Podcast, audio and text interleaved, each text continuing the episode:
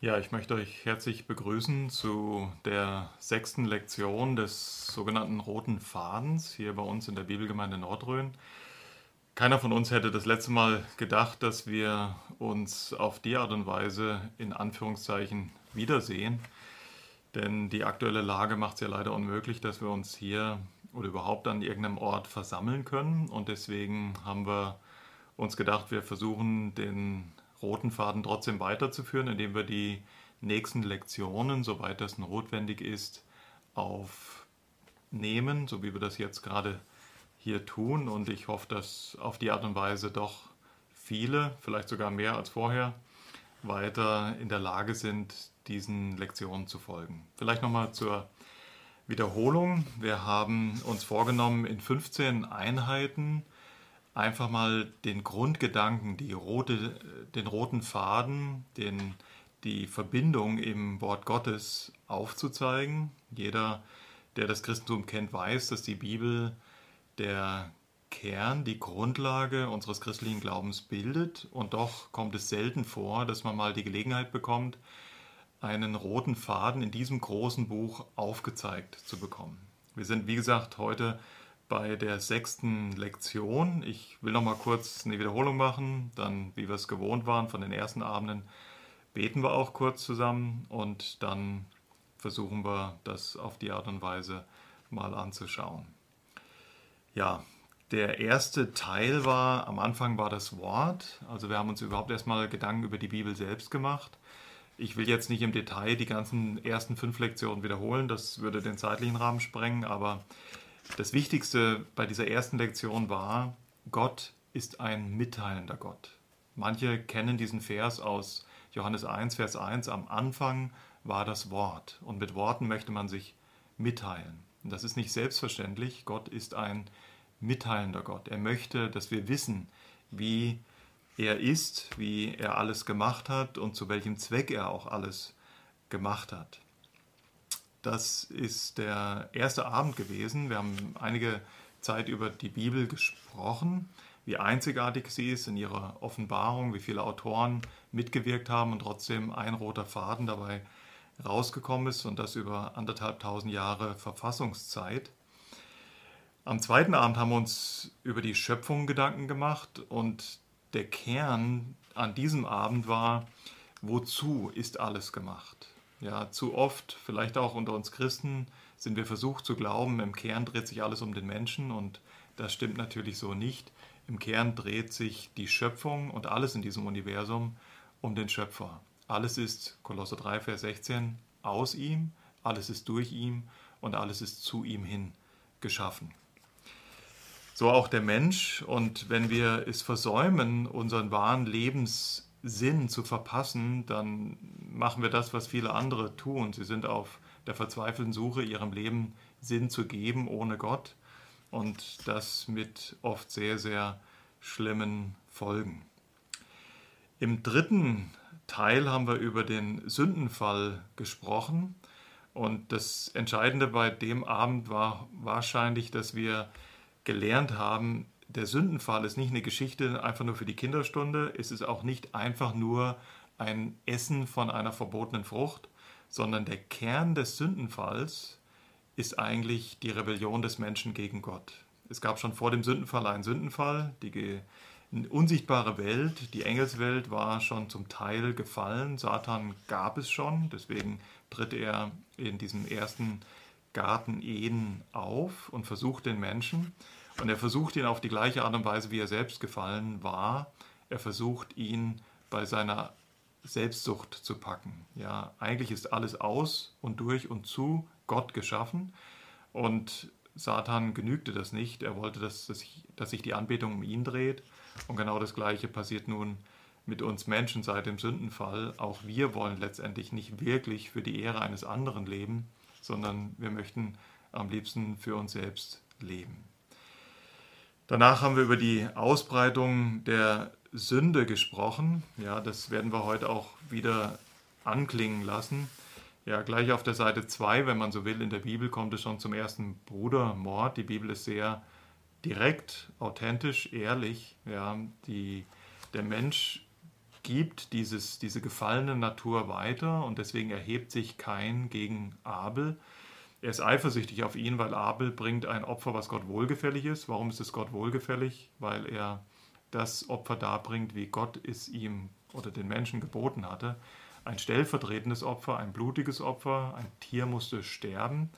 Und Kain tat das nicht. Er brachte ein Opfer, was er dachte ausreichend wäre. Er brachte ein unblutiges Opfer und das war Gott nicht wohlgefällig, aber das führte ihn zur Eifersucht und damit zum ersten Mord, was ein Brudermord war. Und danach sieht man, wie auch die Nachkommen ja, von ähm, den ersten Menschen immer wieder mit ihrer Selbstsucht kämpfen und letztendlich nicht wirklich für den einen wahren Schöpfergott leben wollen, sondern letztendlich für sich selbst leben wollen. Das letzte Mal haben wir über die Sintflut gesprochen. Auch das eine Geschichte, die gerne in, die, äh, in, das, in den Bereich der Fabeln und Märchen verbannt wird. Ähm, nichtsdestotrotz, man kann, auch wenn das nicht das Ziel dieses Abends war, man kann auch wissenschaftlich an die Sache rangehen, kann sehr gut nachvollziehen, warum es gute Gründe gibt, warum zum Beispiel die Fossilien, die Versteinerung, die wir heute sehen, nicht eben über Jahrmillionen, sondern in einem Nu, in einer Katastrophe, in einem Moment entstanden sind. Wir sehen zum Beispiel versteinerte Tiere, die gerade am Gebären sind oder die noch einen letzten Bissen runterschlucken. Das deutet nicht darauf hin, dass eine Versteinerung über Jahrmillionen war. Oder haben wir auch als Beispiel gebracht, man sieht versteinerte Bäume, die durch die Sedimentschichten hindurchgehen. Und die Sedimentschichten, wird uns eigentlich gesagt, sind über Jahrmillionen entstanden. Dem widersprechen aber Bäume, die in ihrer Versteinerung durch die Schichten durchgehen. Das war aber kein apologetischer Abend zur Verteidigung, dass es tatsächlich eine Flut gab. Im letzten müssen alle Menschen glauben. Man muss an eine Schöpfung und an einen Schöpfer glauben. Und man muss auch glauben, dass selbst die Materie aus sich selbst entstanden sein soll. Und mein meine feste Überzeugung ist, der Glaube an einen intelligenten Schöpfer und an einen, einen allmächtigen Schöpfer ist wesentlich leichter oder nachvollziehbarer, als dass man glauben kann, dass alles aus dem Nichts durch Nichts entstanden ist. In der Sintflut haben wir gesehen, wie Gott Rettung anbietet, aber zu seinen Konditionen. Und Wirksam wird diese Rettung durch Glauben. Noah wusste, dass eine Flut kommen wird. Noah wusste, dass es eine Rettung geben wird durch diese Arche. Und Noah handelte im Glauben. Er baute diese Arche äh, über einen sehr langen Zeitraum. Und als die Flut dann kam, gab es für ihn Rettung und seine Frau und seine drei Söhne und drei Schwiegertöchter, also insgesamt acht Seelen. Aber da sieht man ein Muster, was sich durch den ganzen roten Faden zieht. Gott ist ein heiliger Gott, er kann die sich ausbreitende Sünde in der Welt nicht tolerieren, aber er ist gleichzeitig ein liebender und gnädiger Gott, ist ein rettender Gott und bietet Rettung an, aber zu seinen Konditionen, die man durch Glauben erfassen muss. Das war der letzte Abend und wir waren bis Kapitel 6 gekommen im ersten Buch Mose. Heute sind wir mit einem Abschnitt beschäftigt, der sehr, sehr groß ist. Wir können ihn unmöglich lesen. Heute wollen wir die Kapitel 12 bis 50 aus diesem ersten der 66 Bücher der Bibel äh, zusammenfassend betrachten. Selbst zusammenfassend wird es nicht sein. Wir werden nur ein paar Höhepunkte herausnehmen. Aber dieser, äh, diese sechste Einheit ist überschrieben mit das Volk Israel. Ähm, das soll den Kern bilden für heute und auch für die nächsten fünf Lektionen. Warum? Bislang hatte Gott sich in seinem Handeln nur einzelnen Personen zugewandt. Ob das Adam und Eva waren, ob das Abel und Kain waren ähm, oder ob das jetzt wie am letzten Abend Noah waren. Das waren immer einzelne Personen. Jetzt werden wir sehen, dass Gott seinen Plan zur Welterlösung nicht mehr mit, einem, mit einer Person verfolgt, sondern mit einem ganzen Volk, das er durch eine Person, Abraham, in diese Welt bringt. Und die Geschichte Israels, die, ja, für die Abraham der, der Ur- oder Stammvater ist, die Geschichte Israels umfasst im Grunde genommen von jetzt ab das gesamte Alte Testament. Oder auch wenn das für den einen oder anderen ähm, neu klingen mag, das ganze Alte Testament kann man in zwei sehr ungleiche Teile einteilen. Die ersten elf Kapitel richten sich im Grunde genommen an die, das ist die biblische Urgeschichte und richtet sich an die gesamte Menschheit.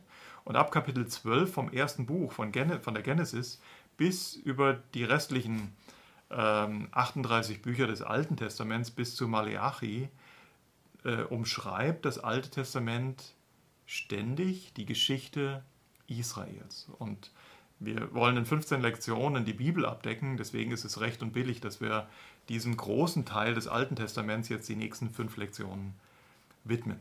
Heute Abend, und das ist vielleicht, also je nachdem, wann ihr das hört, bei mir ist es noch nicht Abend, ähm, heute wollen wir nur diese, diesen ersten der fünf Teile über das Volk Israel anschauen. Und selbst diesen Teil, also die Lektion 6, habe ich mich entschieden, in zwei Teile zu unterteilen. Ja, wir haben ja jetzt vielleicht sogar ein bisschen mehr Zeit durch diese sogenannte Corona-Krise. Und vielleicht schaffen wir es, dass wir nicht alle 14 Tage donnerstags dieses Video online stellen, sondern jede Woche in kleineren Portionen. Und deswegen dachte ich, ist es gut, wenn wir heute diese Lektion 6 aus diesem Buch Der rote Faden, was jeder übrigens als Begleitbuch für diese Lektion haben sollte, im Bethanien Verlag erhältlich oder bei uns in der Gemeinde, ähm, dass wir äh, diese, diese sechste Lektion aus diesem Buch in zwei Teile aufteilen. Heute wie gesagt, ähm, Israel, er wendet, Gott wendet sich in seinem Heilshandeln nun einem ganzen Volk zu. Und wie das geschieht, das möchten wir uns jetzt anschauen. Ich möchte noch eingangs mit uns beten und dann nutzen wir die Zeit. Vater im Himmel, wir danken dir, dass du ein mitteilender Gott bist, dass du uns die Bibel, dein Wort gegeben hast, dass wir verstehen dürfen, wer du bist, wie du bist, deinen Charakter darüber kennenlernen dürfen, aber auch, dass du uns gesagt hast, was gut ist und was du von uns erwartest. Danke, dass wir auch diese Möglichkeiten nutzen dürfen, wie ähm, dass wir Bibelstunden oder Vorträge aufzeichnen können und dann über das Internet verbreiten können. Bitten jetzt einfach um, ich bitte um deinen Segen für mich selbst, dass du mir Gnade schenkst beim Reden und auch für jeden, der diese Lektion anhört, dass du ihm Gnade schenkst, dein Wort besser zu verstehen. Dir zur Ehre, Herr. Amen. Ja, dieses erste Buch Mose, wie gesagt, sind wir jetzt im Kapitel 12, umfasst von hier ab jetzt 360 Jahre der Weltgeschichte und die können wir, wie gesagt, nicht alle betrachten im, im Einzelnen, diese Kapitel von 12 bis 50. Und ich habe einfach, oder auch der Autor, Steve Lonetti, hat ein paar Schwerpunkte gelegt und bin ganz mit ihm einverstanden und möchte auch diesem Schwerpunkt folgen. Nach diesen Ereignissen, wir haben auch über Babel das letzte Mal gesprochen, diesen Turmbau zu Babel, ähm, stellt das Leben Abrahams, also einer der Nachkommen Sems, einen Neubeginn dar. Warum? Weil Abraham wird jetzt Vater des Volkes Israel und nicht nur Vater von Israel, sondern Vater, das werden wir gleich sehen in 1. Mose 12, von allen Menschen, die sich im Glauben an Gott wenden. Also auch äh, für die Christen heute spielt Abraham eine sehr entscheidende Rolle. Abraham wuchs in einer heidnischen Stadt auf, in Ur, Chaldea, ja, Mesopotamien. Das liegt äh, 250 Kilometer südöstlich von Babel. Ähm, heute würde man das im modernen Irak verorten und wenn man sich die Ausgrabungen in der Gegend von, vom, vom Bagdad zum Beispiel anschaut, dann stellt man fest, dass es sich schon damals um Hochkulturen handelte. Das waren keine primitiven Menschen, aber sie waren, obwohl sie gesellschaftlich und auch in anderen Bereichen, technisch, medizinisch, schon sehr weit fortgeschritten waren, waren sie trotzdem in der Menge Götzendiener. Sie hielten nicht an dem Schöpfergott Adams oder Noahs fest, sondern sie wendeten sich von Gott ab und Abraham lebte unter diesen gottesfernen Menschen. Auch Terach, der Vater von Abraham, heißt es äh, wörtlich in Josua 24, Vers 2, diente anderen Göttern. Und an der Stelle möchte ich schon mal einen kleinen Schnitt machen und uns vor Augen führen. Es wird deutlich, nicht nur in der Geschichte des Alten Testaments, sondern immer wieder in der Weltgeschichte oder auch in der Geschichte, die dann das Neue Testament abdeckt. Obwohl es Menschen gibt, die Gott persönlich kennenlernen, sein, ihn auch über sein Wirken kennenlernen, wendet sich der Mensch tendenziell immer wieder von Gott ab. Wenn wir die erste Geschichte sehen, Adam war nicht nur ein Mensch, der äh, wusste, dass er von Gott geschaffen war, sondern er wandelte, heißt es, bei der Kühle des Tages mit Gott. Also er hatte persönliche Erfahrungen mit Gott und er gab diese persönlichen Erfahrungen an seine Kinder weiter. Aber schon sein erster Sohn oder seine ersten Kinder und sein erster Sohn Kain wandte sich letztendlich von Gott ab. Das kann man kaum glauben, aber daran sieht man, Gott hat keine Enkelkinder und das gilt nicht nur heute, das galt damals schon. Äh, es ist immer wieder der persönliche Glaube gefragt, aber bedeutsam ist, obwohl Adam Gott kannte und so nahe bei Gott lebte, dass er sogar vor dem Sündenfall mit ihm wandelte, wendet sich schon sein erster Sohn von Gott ab. Und hier passiert wieder, das, bei Noah passierte das Gleiche. Noah hatte so eine extreme Erfahrung mit Gott gemacht, dass Gott ihm Gnade anbietet und ihn rettet. Seine Kinder haben Glauben, gehen mit ihm in die Arche. Aber was wir jetzt haben, diese äh, Menschheit, äh, diese Bevölkerung um Abraham rum, sind ja alles Nachkommen vom gleichen Noah oder von den gleichen gläubigen Söhnen. Und das Gros der Menschen war abgefallen, wollte nicht an Gott glauben oder besser gesagt, wollte das Leben eben nicht für Gott leben. Das ist ein Faden, der sich immer wieder durch äh, das Alte Testament zieht und im Neuen Testament auch klar gelehrt wird. Der natürliche Mensch sucht Gott nicht.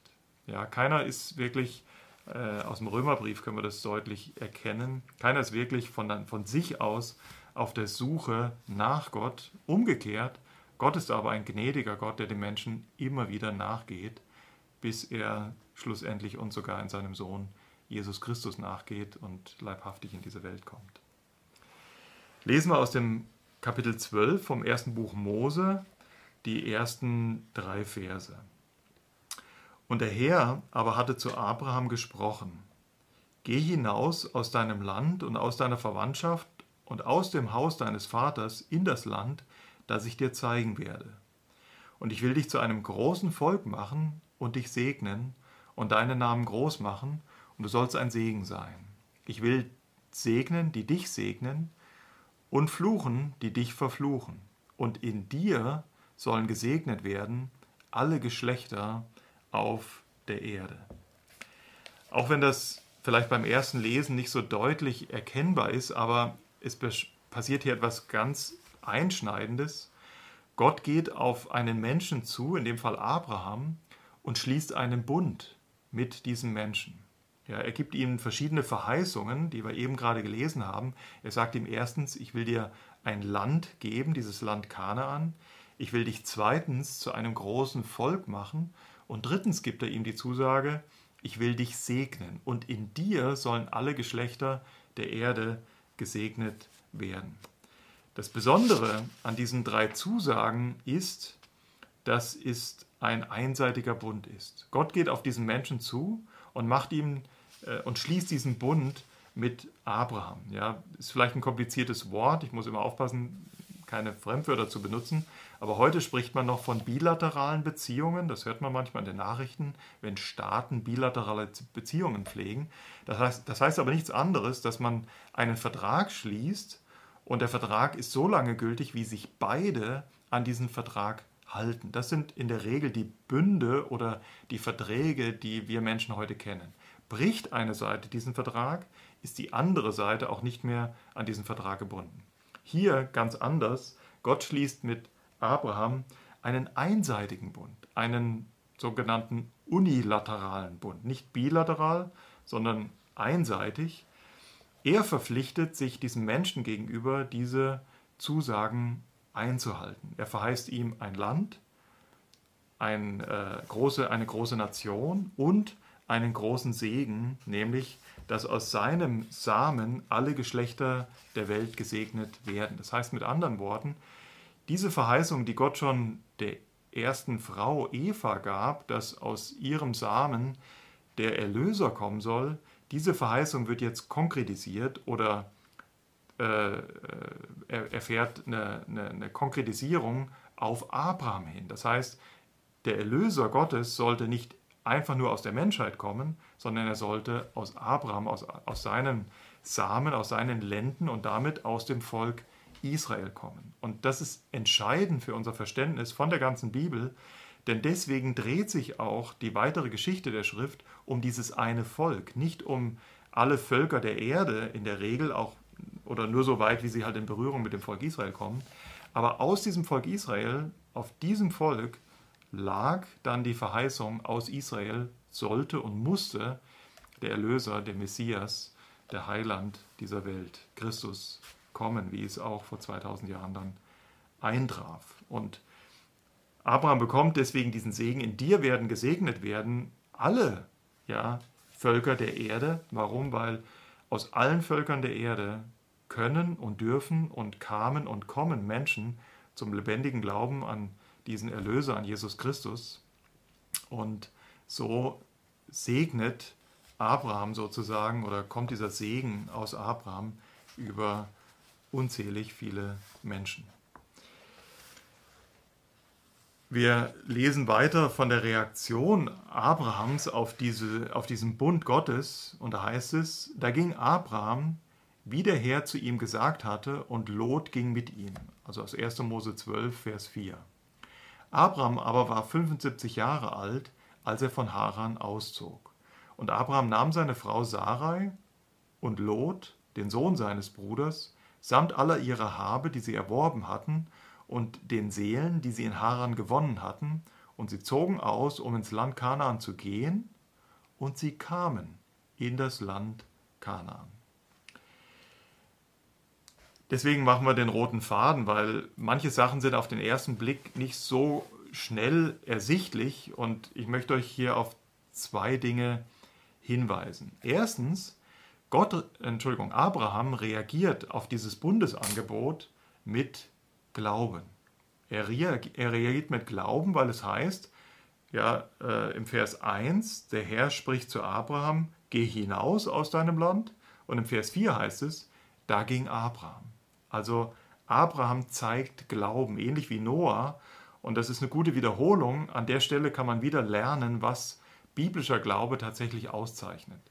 Biblischer Glaube bedeutet, dass man eine Verheißung, die Gott gibt, weiß, dass man überhaupt davon Kenntnis hat, dass man zweitens auch daran glaubt, also dass man es für wahr hält. Aber selbst diese ersten beiden Teile reichen noch nicht aus. Man muss eine Verheißung kennen, man muss sie für wahr halten, aber man muss ihr auch gehorsam sein. Oder sprich, man muss sein Vertrauen darauf setzen. Und genau das passierte bei Noah und genau das passierte jetzt hier bei Abraham. Gott gibt ihm diese Verheißungen und wie reagiert Abraham darauf? Ja, er lernt diese Verheißungen, weil Gott mit ihm redet.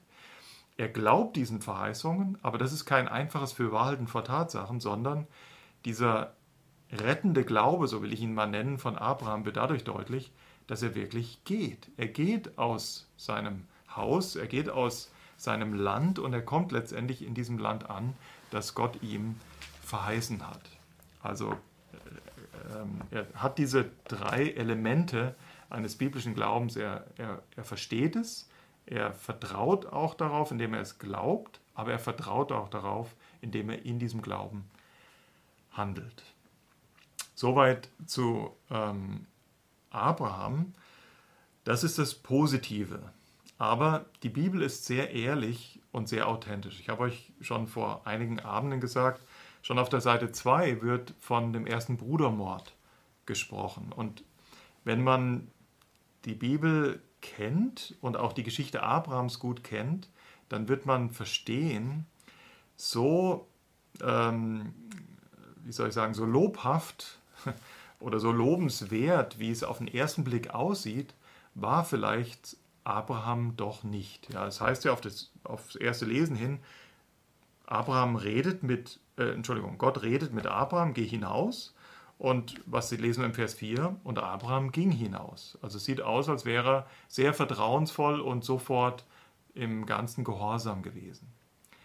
Tatsache ist aber, dass, und das können wir jetzt in der Länge vielleicht nicht anschauen, aber durch das Neue Testament, durch Apostelgeschichte 7 wissen wir, Abraham bekam diesen Ruf, auszuziehen aus seinem Land, nicht erst als er in Haran lebte, sondern er bekam diesen Ruf schon viel früher, als er in Ur in Chaldea lebte. Wenn wir ein bisschen zurückblättern, dann sehen wir das auch im Kapitel 11. Da heißt es, ähm, Abraham am Ende des Kapitels, dass Abraham Nahor, äh, also seine Frauen nahm, auch Sarai, Abraham und Nahor nahmen ihre Frauen, also Sarai und die Frau Nahors hieß Milka. Ähm, und ähm, Terach, der Vater, ging auch mit und Lot ging auch mit. Und so zogen sie aus Ur in Chaldea. Man müsste die Karte jetzt gut kennen, aber sie ziehen eigentlich von Mesopotamien immer weiter nordwestlich. Äh, für euch müsste ich es vielleicht so rum zeigen, ja, oder so rum. Ähm, sie ziehen immer weiter nordwestlich, den Euphrat immer schön im Wasser entlang, bis sie in Haran stecken bleiben. Sie sollten aber eigentlich dann südlich nach Kanaan durch die Wüste in dieses verheißene Land ziehen. Und das haben sie eben, oder das hat Abraham über lange Zeit nicht getan. Das heißt, Gott hat ihn mehrfach gerufen, musste ihn mehrfach rufen. Er hat ihn ein erstes Mal gerufen und hat ihm gesagt, geh aus deinem Haus, geh aus deiner Verwandtschaft. Was tut er? Er nimmt Nahor mit, er nimmt einen Teil seiner Verwandtschaft mit, er nimmt vor allem auch seinen Vater mit. Also er ist längst nicht ganz so gehorsam, wie das auf den ersten Blick klingt. Ja, er hat Glauben, ja, er zieht los, aber Familie war damals die Rentenversicherung und die Lebensversicherung zugleich. Er nimmt einen Großteil seiner Familie mit. Er zieht nicht einfach, wie es explizit der Auftrag war, aus seinem Haus, ja, aus seinem Vaters Haus aus, sondern ganz im Gegenteil, er nimmt ihn mit. Und wir wissen dann, erst als der Vater stirbt in Haran, ist Abraham tatsächlich bereit, dann weiterzuziehen durch die Wüste runter nach Kanaan. Warum erkläre ich das? Weil Glaube ist halt, oder entscheidend ist nicht das, ähm, die Größe des Glaubens. Entscheidend ist nicht, wie, wie, wie stark ich glaube. Schaut, wir haben dieses Jahr eine, eine Losung, äh, ich kann gerade mal hier rübergreifen, ich habe die auch um, bei mir auf dem Schreibtisch liegen. Ja, da gibt es verschiedene Karten. Ich habe halt gerade die hier vor mir liegen. Da heißt es in Markus 9, Vers 24, ein Zitat aus dem Neuen Testament, ich glaube, hilf meinem Unglauben. Und was auf den ersten Blick wie ein Widerspruch klingt, ist eine extrem tröstende biblische Botschaft. Ja, wir haben eben gezeigt, was Kennzeichen biblischen Glaubens sind. Ich muss erstmal eine Verheißung kennen, ich muss sie für wahr halten und ich muss dann im Vertrauen darauf auch handeln. Aber die Größe meines Glaubens ist nicht das, was tatsächlich rettet, sondern das Objekt meines Glaubens rettet. Abraham hat an die Verheißung Gottes geglaubt, ja, dass er zu einem großen Volk werden wird, dass er losziehen soll, dass er ihm dieses Land geben wird und dass er in ihm die ganzen Völker segnen wird. Und Abraham glaubte das, wenngleich er auch Unglauben hatte. Ja, er ging mit seinem Vater, blieb erstmal so lange stecken, bis der Vater starb. Und dann erst war er bereit, tatsächlich diesen letzten Glaubensschritt auch durch die Wüste Richtung Kanaan zu gehen, wie er es von Anfang an eigentlich tun sollte. Daran lernen wir, nicht die Größe meines Glaubens ist wichtig, sondern das Objekt des Glaubens ist wichtig.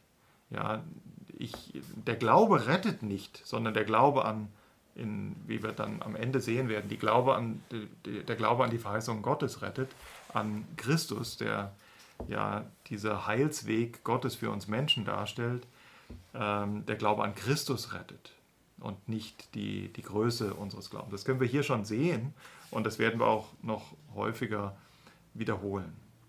Glaube ist auch in dem Sinne überhaupt kein Werk, wie es manchmal missverstanden wird, so auf die Art, ja, wir werden allein aus Glauben gerettet, aber ein Werk müssen wir doch tun, wir müssen glauben. Nein, Glauben ist mehr ein Gehorsamschritt oder eine Kapitulation, ein, ein Hinwerfen auf Gott. Ich vertraue dir, du kannst es und ich kann es nicht. Das werden wir auch im roten Faden immer wieder erkennen. Ja, Glaube ist kein Werk, sondern mehr ein sich hingeben, ein Vertrauen, ja, dass Gott tatsächlich das kann, was er verheißt. Das ist die äh, Reaktion Abrahams und interessant ist, was das Ergebnis seines Glaubens ist. Dazu blättern wir ein bisschen weiter zum Kapitel 15. Da ähm, lesen wir im Kapitel 15, Vers 6, ja, der Zusammenhang ist ähnlich. Gott gibt ihm diese Verheißung, er wiederholt diese Verheißung an Abraham auch mehrfach, aber er wiederholt sie nicht nur, er gibt ihm sogar noch weitere Verheißungen. Und dann lesen wir im Kapitel 15, Vers 6, und Abraham glaubte dem Herrn, und das rechnete er, der Herr, ihm, Abraham, als Gerechtigkeit an. Und ich will nicht übertreiben, aber ich, ich denke, ich darf sagen, dieser Vers, 1. Mose 15, Vers 6, gehört ohne Zweifel zu mit den zentralsten Versen des ganzen Alten Testaments. Warum? Weil hier lernen wir nicht nur, dass Abraham glaubte, wie wichtig Glaube ist, Glaube an Gott, an seine Verheißungen, die er gibt, sondern wir lesen jetzt hier auch von dem Ergebnis dieses Glaubens. Da heißt es, Abraham glaubte dem Herrn und das rechnete er, der Herr, dem Abraham als Gerechtigkeit an. Ähm, das heißt, Abraham tritt hier in eine Bundesbeziehung durch den Glauben, die allein Gott zu verantworten hat. Gott spricht Abraham gerecht, er rechnet ihm Gerechtigkeit zu. Abraham wurde dadurch nicht gerecht. Wir müssten jetzt die weitere Geschichte mit Abraham lesen, aber das dürft ihr gerne selbst tun. Es, es, es dauert nicht lange, da werden wir sehen, wie Abraham seine Frau, man kann sagen, buchstäblich aufs Übelste ähm, äh, in Schwierigkeiten bringt, weil er Angst um, sein eigenes, um seine eigene Haut hat. Äh, weil damals war es nicht selten äh, üblich, dass ein Machthaber, äh, kam es nicht selten vor, dass ein Machthaber, ähm, wenn er eine schöne Frau gefunden hat, die verheiratet war und damit nicht mehr ein zweites Mal verheiratet werden konnte, äh, flugs den Mann einfach ums Leben brachte, um sich dann rechtmäßig mit dieser Frau verheiraten zu können. Das passierte auch, oder dieser Gefahr war auch Abraham ausgesetzt. Da sieht man, wie klein sein Glaube oft war, nach 1. Mose 15. Ähm, das heißt, an dem Herzen Abrahams oder an dem Inneren Abrahams, an seiner eigenen Gerechtigkeit hat sich erstmal nicht viel geändert. Aber das Entscheidende ist, Abraham glaubte Gott und das rechnete Gott Abraham als Gerechtigkeit an. Diese Zurechnung der Gerechtigkeit verändert jetzt die Beziehung zwischen Gott und Abraham. Ja, er äh, ich kann es anders sagen, weil Gott ihm Gerechtigkeit zurechnet, nicht die eigene Gerechtigkeit, die Abraham hat, sondern er rechnet ihm diese Gerechtigkeit zu, kann Gott jetzt, dieser ewig heilige und gerechte Gott, tatsächlich in Beziehung mit Abraham leben. Normalerweise kann Licht keine Gemeinschaft mit Finsternis haben. Ein heiliger Gott kann keine Gemeinschaft mit unheiligen, selbstsüchtigen Menschen haben. Und selbst Abraham war kein perfekter Mensch. Sein Glaube war auch nicht vollkommen. Und er machte nachher viele Fehler, viele Sünden äh, beging er noch. Aber das ist nicht das Entscheidende. Das Entscheidende ist, Abraham glaubte Gott und das rechnete er ihm zur Gerechtigkeit. Äh, ist vielleicht ein, ein, ein, Beispiel, was hinkt, aber trotzdem ein gutes Beispiel, was äh, Steve Lonetti hier in dem Buch gebraucht. So ähnlich wie am Standesamt ein Standesbeamter oder eine Standesbeamtin einen Mann und eine Frau als rechtmäßige Eheleute erklärt. Die beiden haben vielleicht vorher oder nachher in sich selbst keine Veränderung gespürt, da hat sich auch nichts geändert. Aber durch diese Erklärung des Standesbeamten verändert sich dauerhaft die Beziehung zwischen diesen beiden Menschen. Und so ist es mit dieser Zurechnung der Gerechtigkeit Gottes an den Menschen hier an Abraham. Damit verändert sich die Beziehung zwischen Gott und diesen Menschen. Gott tritt in Gemeinschaft mit diesem Abraham, der gerecht ist und diese Gerechtigkeit zugerechnet bekommen hat.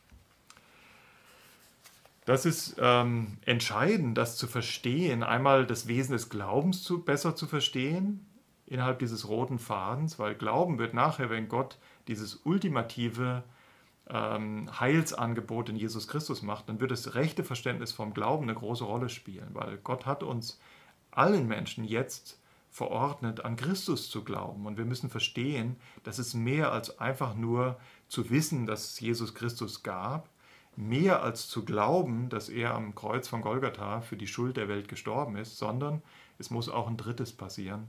Man muss sich persönlich darauf werfen. Man muss kapitulieren. Ja, keine Werke tun, sondern sagen, ich kann es nicht. Ich kann vor einem gerechten Gott nicht bestehen. Aber wenn du mir diese Verheißung gibst, dass der Glaube an Christus tatsächlich mich versöhnt und mir deine Gerechtigkeit einfach zurechnet, wir dann in einer Bundesbeziehung stehen, die du aufrechterhältst, Kraft deiner äh, Größe und deiner Treue und nicht, weil mein, selbst mein Glaube so perfekt oder vollkommen ist, dann ähm, verstehen wir, wie, wie herrlich, wie schön das Evangelium tatsächlich ist, dass es Frieden mit Gott bringt, jedem, der glaubt, und zwar dauerhaften und ewigen Frieden aufgrund der Treue und der Größe Gottes und nicht von mir oder von uns Menschen. Was sollen wir uns noch anschauen äh, in diesen weiteren 40 Kapiteln? Die Wahl hier von dem Autor, und ich finde es eine gute Wahl, ging auf Sodom und Gomorra, auf diesen Untergang von Sodom, weil man dort auch noch wesentliche Lektionen lernen kann. Das ist ein längerer Abschnitt, äh, das ist fast das ganze Kapitel 19. Ich werde auch diesen Abschnitt mit uns lesen. Ähm, aber bevor wir das Kapitel 19 lesen, Sodom und Gomorra ist relativ bekannt. Warum? Weil es auch heute noch, zumindest in der deutschen Sprache und bestimmt auch in vielen anderen Sprachen, sprichwörtlich benutzt wird. Sodom äh, und Gomorra äh, haben wir in dieser Redewendung, Mensch, da geht es ja zu wie in Sodom und Gomorra. Und das ist ganz sicher kein Lob, sondern das ist ähm, eine Zustandsbeschreibung, wie schlimm es sein kann. Ja, in einem Volk, in einer Nation oder manchmal vielleicht auch in einem Kinderzimmer. Ja, hier sieht es aus wie in Sodom und Gomorra. Um das besser zu verstehen, äh, möchte ich zwei Verse noch aus Kapitel 18 lesen. Denn, äh, oder vielleicht einleiten muss man sagen, in der Zwischenzeit ist Abraham tatsächlich sehr gesegnet worden. Er ist sehr angewachsen, aber nicht nur er, sondern auch sein Neffe Lot, der mit ihm gegangen ist, der eigentlich gar nicht dabei sein sollte. Äh, Abraham wusste das auch. Er sollte ja aus seinem Haus, aus seiner äh, Verwandtschaft gehen. Hat er nicht ganz gemacht. Er hat ja ein Lot mitgenommen. Beide sind sehr groß geworden, haben Schafherden gehabt, die so groß waren, dass das Land sie nicht mehr ertragen hat. Das geschieht in der Zwischenzeit, zwischen Kapitel 12 und 19. Und deswegen haben sie sich getrennt, sind getrennte Wege gegangen. Lot durfte wählen, das war sehr nobel von, von Abraham.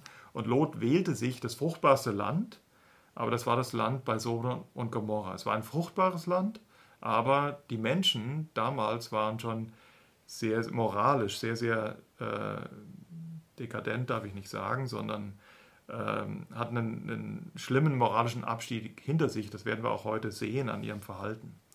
Das heißt, Abraham und Noah, waren zu, Entschuldigung, Abraham und Lot waren zu der Zeitpunkt bereits getrennt und ähm, jetzt kriegt Abraham Besuch, äh, bekommt wieder eine Verheißung, dass Sodom und Gomorra weggerafft wird, äh, vernichtet wird, weil die Zustände, wie wir gleich sehen werden, wirklich außerordentlich, die moralischen Zustände außerordentlich schlimm geworden sind. Und Abraham bangt jetzt natürlich sehr um seinen Neffen, weil er weiß, dass erstens der Neffe sowieso nie da sein sollte. Eigentlich sollte er noch in Uhr leben, wenn er ihn nicht mitgenommen hätte. Aber zweitens, der Neffe sich jetzt in Todesgefahr befindet, weil er weiß, dass Gott Gericht angekündigt hat. Und so viel hatte Abraham schon gelernt. Wenn Gott etwas verheißt, dann wird das auch tun. Und deswegen will ich euch nur diese zwei Verse aus Kapitel 18 lesen, die Verse 20 und 21, weil da heißt es, und der Herr sprach zu Abraham, das Geschrei über Sodom und Gomorra ist groß und ihre Sünde ist sehr schwer. Das Geschrei ist groß und die Sünde ist sehr schwer. Und Gott wollte sich nochmal vergewissern, Vers 21, ob das wirklich so schlimm ist und hat sich dann entschieden, hatte sich entschieden, Sodom und Gomorra zu vernichten. Und in diesem Kontext, ja, ähm, Abraham redet dann mit Gott, äh, ausgiebig übrigens, ja, will Gott äh, davon überzeugen, Mensch, das ist doch nicht gerecht. Vielleicht findet es, finden sich ein paar gottesfürchtige Menschen in Sodom und Gomorra. Du kannst doch nicht die Gerechten mit den Ungerechten vernichten. Das ist das Kapitel 18. Und ähm, könnt ihr gerne selbst mal lesen. Auf jeden Fall handelt Abraham Gott so langsam runde, runter in diesem, in diesem Kapitel 18. Ja, er sagt ihm erst, hey, du kannst doch, wenn es dann zum Beispiel 50 Gerechte geben sollte, kannst du doch nicht diese 50 Gerechten mit den Ungerechten, mit all den Ungerechten vernichten und dann handelt er ihn runter auf, ich habe es jetzt nicht im Kopf, aber ich glaube es dann 45, äh, 40, 30, 20 und am Ende sind es 10. Ja, also selbst wenn zehn Gerechte gefunden werden, sagt Gott, okay, dann werde ich die Stadt nicht vernichten. Das ist die Verheißung an Abraham. Und so lesen wir jetzt im Kapitel 19. Und die zwei Engel kamen am, Adam, am Abend nach Sodom. Lot aber saß in Sodom unter dem Tor, und als er sie sah, stand er auf und ging ihnen entgegen, verneigte sich, das Angesicht zur Erde gewandt, und sprach, Siehe, meine Herren, kehrt in das Haus eures Knechtes und bleibt über Nacht und wascht eure Füße, so mögt ihr am Morgen früh aufstehen und euren Weg ziehen. Sie aber sprachen, Nein, wir wollen im Freien übernachten. Er aber drang sehr in sie ein, da kehrten sie bei ihm ein und kamen in sein Haus. Und er bereitete ihnen ein Mahl und machte ihnen ungesäuerte Brotfladen, und sie aßen. Aber ehe sie sich hinlegten, umringten die Männer der Stadt das Haus, die Männer von Sodom, jung und alt, das ganze Volk aus allen Enden, und riefen Lot und sprachen zu ihm, Wo sind die Männer, die diese Nacht zu dir gekommen sind? Bring sie heraus zu uns, damit wir uns über sie hermachen. Oder in der Elberfelder Übersetzung steht wörtlich, damit wir sie erkennen. Dieses Wort ist nicht unbedeutend, deswegen habe ich das nochmal aus der Elberfelder gelesen. Da ging Lot zu ihnen hinaus, an den Eingang schloss die Tür hinter sich zu und sprach, Ach, meine Brüder, versündigt euch doch nicht. Ich, hab, ich lese erstmal nur bis Vers 6, damit wir den Text bis dahin gut verstehen.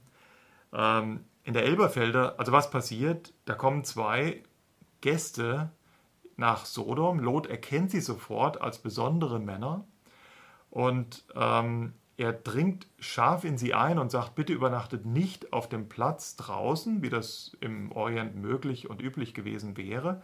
Die Temperaturen sind da anders als bei uns.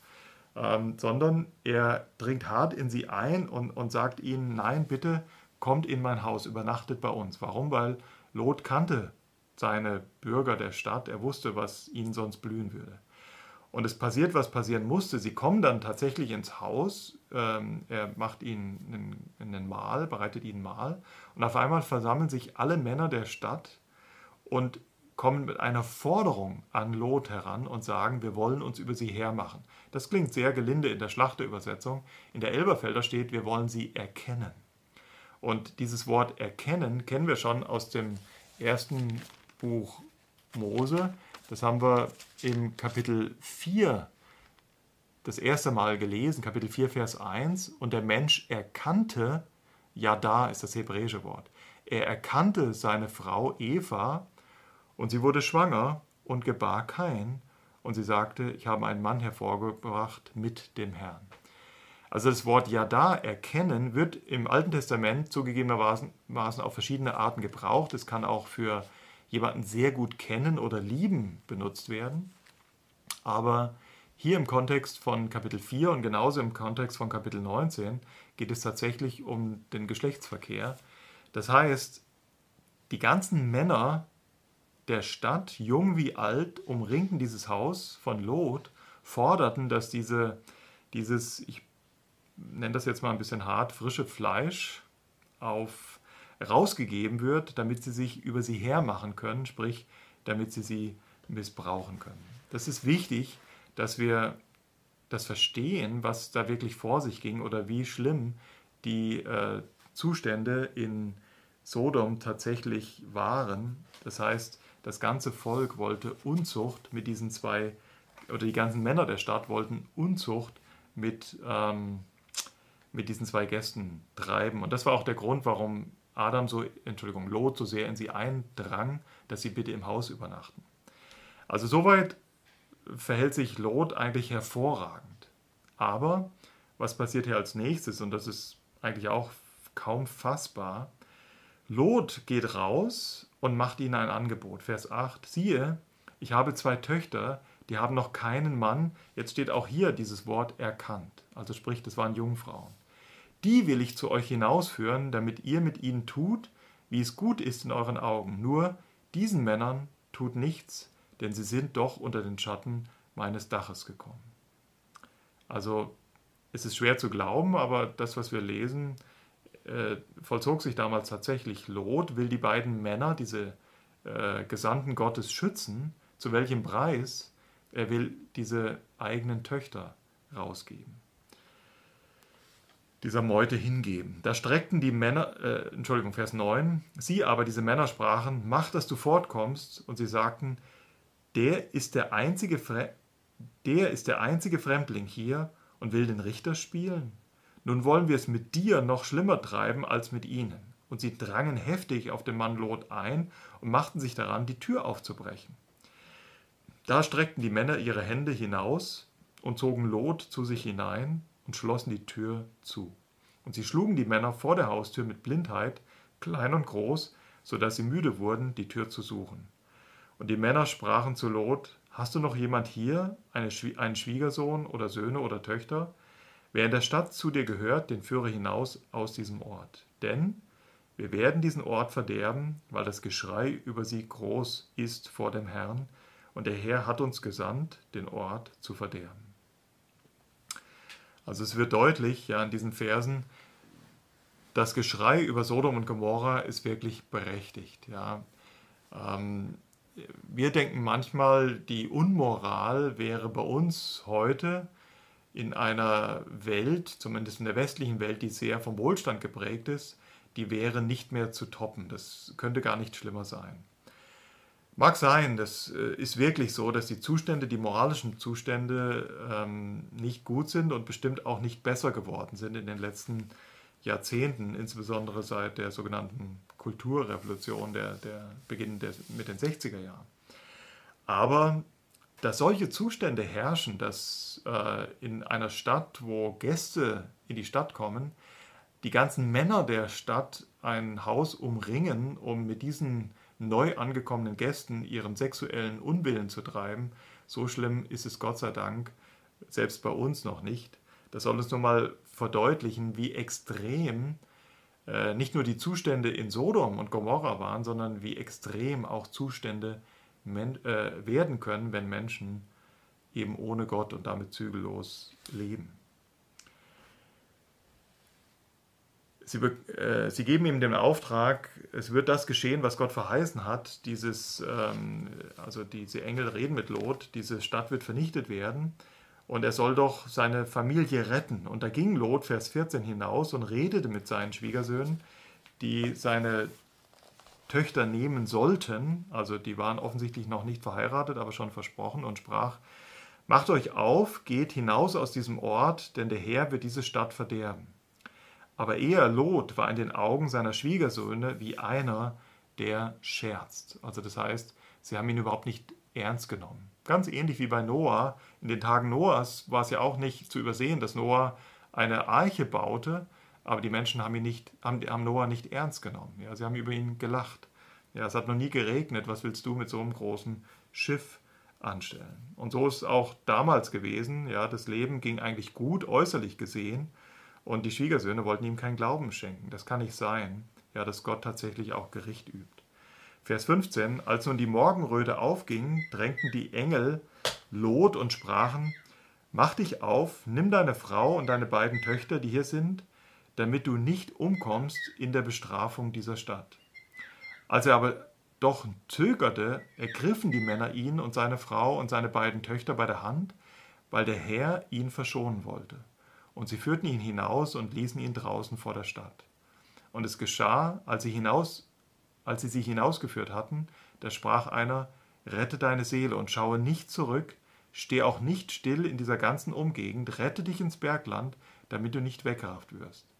Aber Lot sprach zu ihnen, Ach nein, mein Herr, siehe doch, dein Knecht hat vor deinen Augen Gnade gefunden und du hast mir große Barmherzigkeit erwiesen, dass du meine Seele am Leben erhalten hast, aber auf das Bergland, dahin, sage ich jetzt mal, kann ich mich nicht retten. Das Unglück könnte mich ereilen, so dass ich sterben müsste.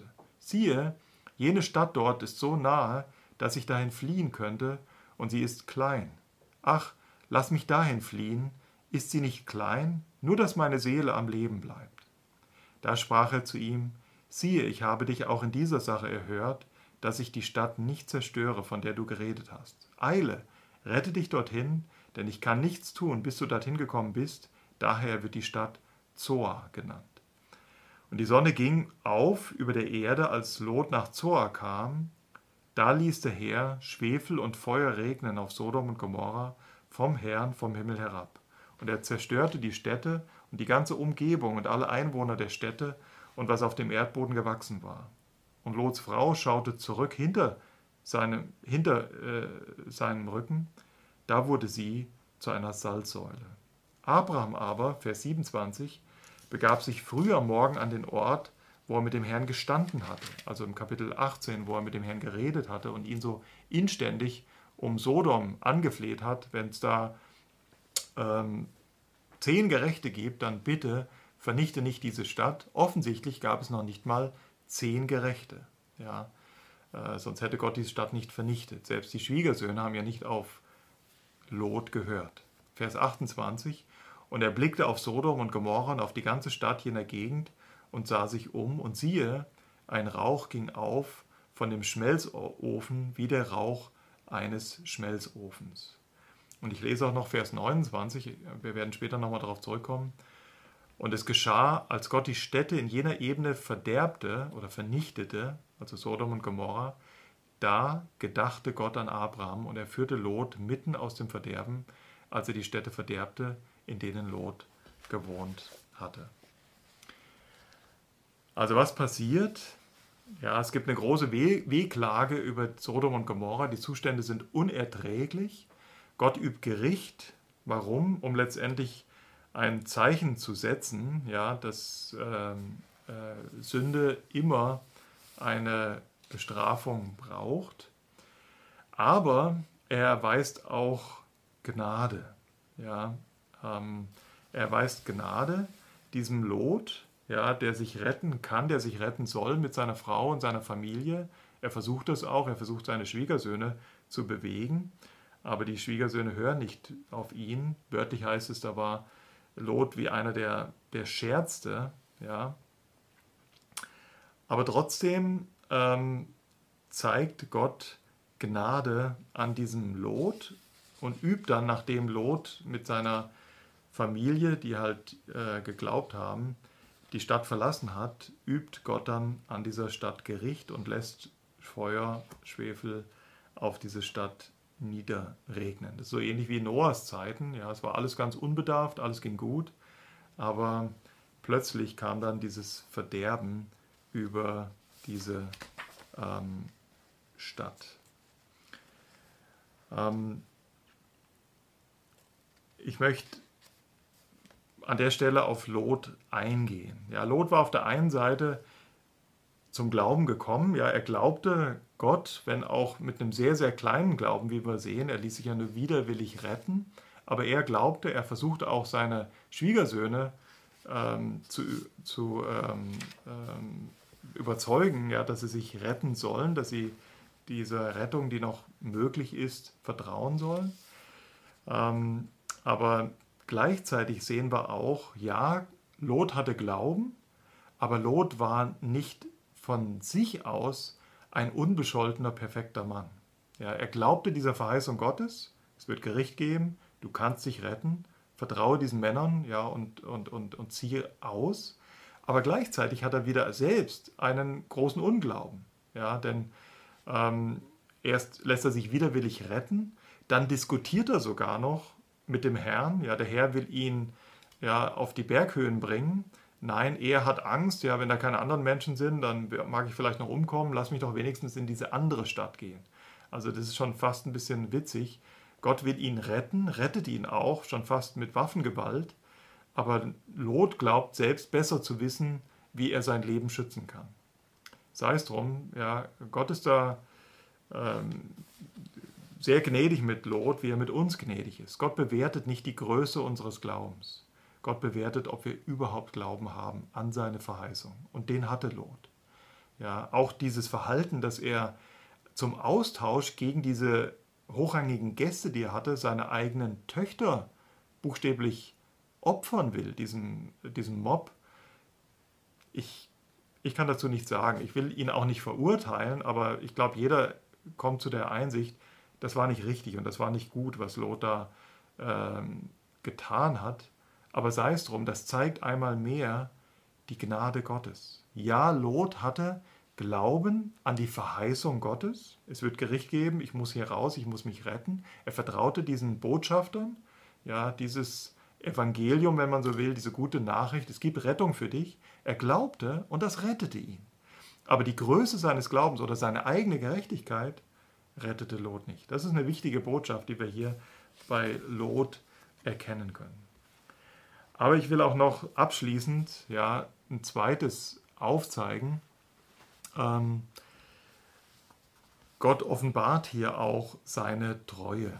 Denn schaut nochmal den Vers 29 an. Und es geschah, als Gott die Städte in jener Ebene verderbte, da gedachte Gott an Abraham und führte Lot mitten aus dem Verderben, als er die Städte verderbte, in denen Lot gewohnt hatte.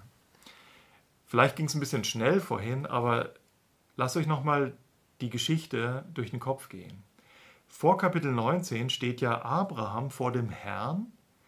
Er hört vom Herrn, dass Gott Sodom und Gomorra vernichten wird. Er bangt um seinen Blutsverwandten, um Neffen, um seinen Neffen Lot, nicht nur weil er mit ihm blutsverwandt ist, sondern weil er ein Stück weit auch selbst die Verantwortung dafür hat, dass Lot sich überhaupt dort befindet. Wäre er von Anfang an gehorsam gewesen, wäre aus seinem Haus, von seinem Vater weg und auch von seiner Verwandtschaft weggegangen, so wie es Gott von ihm ursprünglich gefordert hatte, dann wäre ja Lot nie dort in Sodom gewesen. Und Abraham weiß, dass er ein Stück weit mitverantwortlich dafür ist, aber er traut sich das nicht wirklich direkt zu sagen. Auch ein interessanter Umstand. Er bittet Gott um etwas, aber er spricht nicht wirklich das aus, was er im Herzen hat. Er sagt nicht freimütig, Mensch, mein, mein Neffe ist da, ich weiß, ich bin dafür verantwortlich, das tut mir leid, aber bitte denk an meinen Neffen Lot. Nein, er versucht es irgendwie anders. Er sagt, Gott, du bist ein gerechter Gott. Du kannst doch nicht einen Gerechten äh, oder du kannst doch nicht die 50 Gerechten, die sich vielleicht finden, mit äh, den ganzen Ungerechten verderben. Und Gott sagt, okay, wenn es 50 Gerechte gibt, werde ich sie nicht verderben.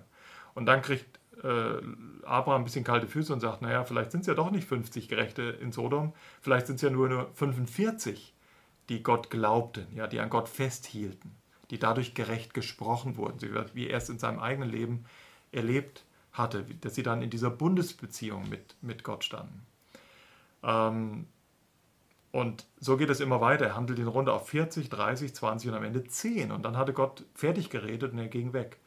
Und offensichtlich, und das möchte ich noch rausstellen, weil das, das zeigt das Wesen Gottes so fein auf und auch die Größe der Güte und der Gnade Gottes. Abraham hatte einen Deal mit Gott, einen bilateralen Deal, also einen Vertrag, nicht den Bund, diesen einseitigen, den Gott mit ihm geschlossen hat, dass er ein Land bekommt, ein, sehr gesegnet wird, eine große Nation wird und durch ihn alle Menschen gesegnet werden. Und dieser Glaube rechnete Abraham zur Gerechtigkeit. Ja, das, wie dieser, das war dieser einseitige Bund aufgrund des Glaubens Abrahams. Ähm, nein, jetzt schließt hier Abraham eigentlich im Kapitel 18 einen zweiseitigen Bund. Ja, also wir haben jetzt einen Deal, wenn du zehn Gerechte findest, dann darfst du die Stadt nicht verderben.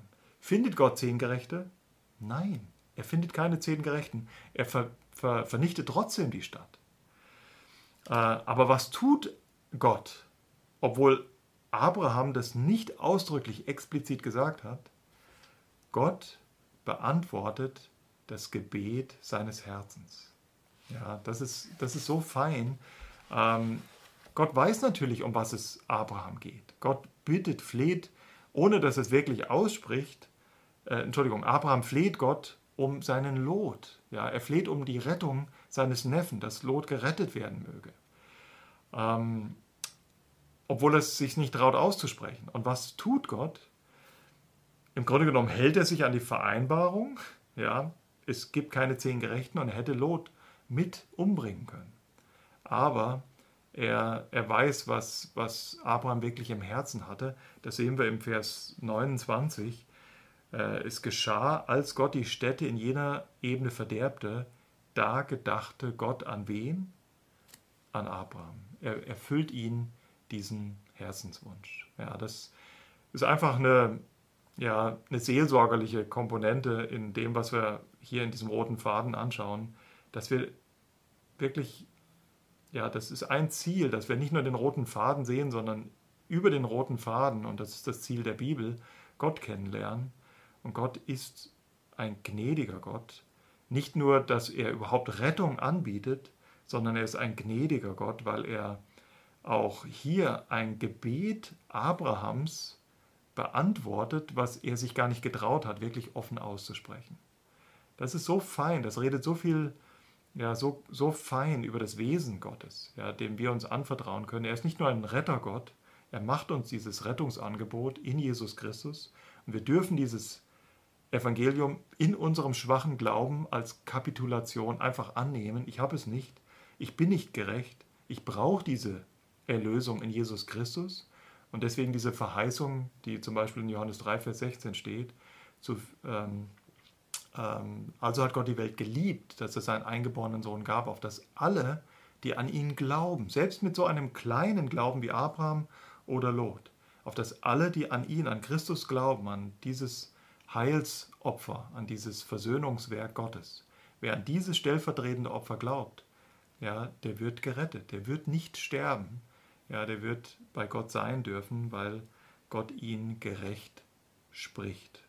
Und dieser Gott, dieses Wesen dieses Gottes, das sehen wir hier ganz fein im Kapitel 18, 19 aufblühen, wo Gott sogar das Gebet Abrahams beantwortet, was in seinem Herzen war. Es war nicht auf seinem Mund, er hat es nicht ausgesprochen, aber es war in seinem Herzen und Gott beantwortet dieses Gebet. Ja, das ist der Gott, dem du vertrauen darfst für dein Heil aber das ist auch der Gott, mit dem du leben darfst. Das ist vielleicht auch ja, ein guter Abschluss für ähm, ähm, heute. Wir sind mit der Hälfte der Lektion durch. Vielleicht nochmal zur Wiederholung. Wir sehen hier wieder, äh, wie biblischer Glaube aussieht. Nicht der Glaube muss groß sein, sondern das Objekt des Glaubens muss groß sein. Gott ist groß und Gott ist ein heiliger Gott auf der einen Seite. Er kann Sünde nicht dulden und er straft, wie auch hier, ja, durch diese Vernichtung der Stadt, weil die Unmoral wirklich überhand genommen hatte.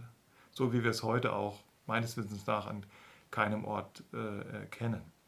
Aber Gott ist auch ein rettender Gott. Er ist ein barmherziger Gott. Er, er möchte nicht den Tod des Sünders. Er möchte retten und er schafft einen Ausweg, den wir nicht durch das Werk des Glaubens, sondern durch die Kapitulation des Glaubens einfach ergreifen. Dass wir sagen, ich habe es nicht, was es braucht, um ein, vor einem gerechten Gott zu bestehen, aber ich nehme diese Gnade an. Du hast dein Leben für mich gegeben, stellvertretend in deinem Sohn Jesus Christus, und das will ich glauben. Und so schließt Gott einen einseitigen Bund mit jedem Menschen bis zum heutigen Tag, den er in seiner Treue und in seiner Kraft einhält. Und wie gesagt, dieses erhörte Gebet Abrahams, was er nie ausgesprochen hat, äh, aber das Gott erhört hat, das soll auch Zutrauen entwickeln. Äh, ihr Lieben, die, die Schrift ist uns gegeben, damit wir das Wesen Gottes kennenlernen und Zutrauen entwickeln, Vertrauen in Gott haben. Und damit möchte ich schließen, auch mit einem vielleicht auch seelsorgerlichen Wort. Ich habe es heute vielleicht zum ersten Mal gespürt, dass unsere Nation, ja, die Bundesrepublik, die Bürger äh, äh, dieses Landes, dass sie langsam tatsächlich panisch oder ängstlich werden. Warum? Angst hat verständlicherweise immer mit Kontrollverlust zu tun. Ja, es passiert jetzt momentan etwas in unserem Land, wo der Mensch merkt, da hat er keine Kontrolle drüber. Auch wenn es nur so ein kleiner, unscheinbarer Virus ist. Aber offensichtlich, besonders wenn dann die Gesundheitssysteme überfordert sind, äh, sterben sehr, sehr viele Menschen an diesem Virus. Und die Menschen werden unruhig und sie bekommen Angst. Warum? Weil sich etwas ihrer Kontrolle entzieht. Und nicht nur das, sondern sie wissen auch nicht, ob die, die die äh, Geschicke dieses Landes lenken, ob die Obrigkeit tatsächlich die letztendliche Kontrolle hat. Es ist sehr, sehr wichtig, in so einer Situation ein persönliches Wissen von Gott zu haben, weil der, der wirklich die Geschicke auch dieses Landes und deines Lebens prägt, ist ähm, nicht unser Staat, ist auch nicht der Zufall, sondern es ist ein liebender Gott, der seine Liebe in Jesus Christus bewiesen hat und zu dem jedem, jeder eine persönliche Beziehung haben kann, indem er ihm glaubt, diesem Rettungsangebot Gottes glaubt und das wird ihm zur Gerechtigkeit gerechnet. Und dann, dann sind wir unter dem Schutz des Höchstens. Das heißt nicht, dass keiner, der Gott vertraut, äh, nicht auch krank werden kann. Ja, auch Christen äh, werden krank oder es passieren schlimme Dinge im Leben von Christen. Aber mein Leben ist in Gottes Hand und es kann nur das passieren, was Gott tatsächlich zulässt und was wirklich zählt, ist nicht mein physisches Leben, was wirklich zählt, ist meine Seele, mein ewiges Leben. Und das kann versöhnt sein durch den Glauben an dieses Rettungsangebot in Jesus Christus. Und Gott ist treu, er ist ein liebender Gott, er meint es gut mit seinen Kindern. Das sehen wir bei Abraham, das sehen wir beim Lot, trotz, trotz ihres schwachen Glaubens. Und darauf dürfen wir auch vertrauen. Und das möchte ich jedem am Ende noch von dieser ja, außergewöhnlichen Lektion äh, äh, zusprechen. Denn ähm, äh, wir, wir müssen uns nicht anstecken lassen. Einer hat die Kontrolle über dieses Universum. Er ist nicht nur der Herr des Universums, sondern er ist auch der Herr eines jeden Lebens. Und dieses, diesen Gott kann man in Jesus Christus persönlich als seinen Gott im Glauben annehmen. Gut, das war der erste Teil. Ich danke jedem, der bis zum Schluss dabei war. Lass mich noch zusammen beten und wenn Gott will, dürfen wir uns ja, nächste Woche zum, zur nächsten Lektion wiedersehen. Vater im Himmel, wir danken dir für dein Wort. Wir danken dir, ähm, dass du dich durch dein Wort mitteilst und dass wir erkennen dürfen darüber, wie du bist. Ja, du bist ein heiliger Gott. Du kannst Sünde nicht dulden und du hast damals Gericht geübt und du wirst auch endgültig Gericht über jede Sünde dieser Welt üben. Aber du bist nicht nur ein richtender Gott, weil du heilig bist, sondern du bist auch ein gnädiger Gott, weil du die Liebe bist. Und danke, dass es Versöhnung gibt, dass du uns ja diesen Bund anbietest, auch in Jesus Christus. Danke, dass wir allein aus Glauben und nicht aus unserer eigenen Kraft errettet werden können. Und Herr, ich bitte dich, Herr, dass viele, auch die, die diese Lektion oder auch die folgenden Lektionen verfolgen, dass sie diesen roten Faden verstehen. Du, Herr Jesus Christus, bist dieser rote Faden, das Heilsangebot Gottes und du bist in diese Welt gekommen, hast stellvertretend für meine Schuld und für die Schuld der Welt dein Leben gegeben und wir dürfen dir vertrauen. Und so viele dich annehmen, denen gibt der Vater wirklich das Recht, Kinder Gottes zu werden. Dafür danken wir dir für diese Gnade, die du jedem Menschen anbietest. Wir möchten dich loben und preisen, Herr, dass du unser Herr und Heiland bist und dass unser Leben tatsächlich in deiner Hand liegt. Amen. Vielen Dank und so Gott will, dann bis nächste Woche. Macht schon gut. Tschüss.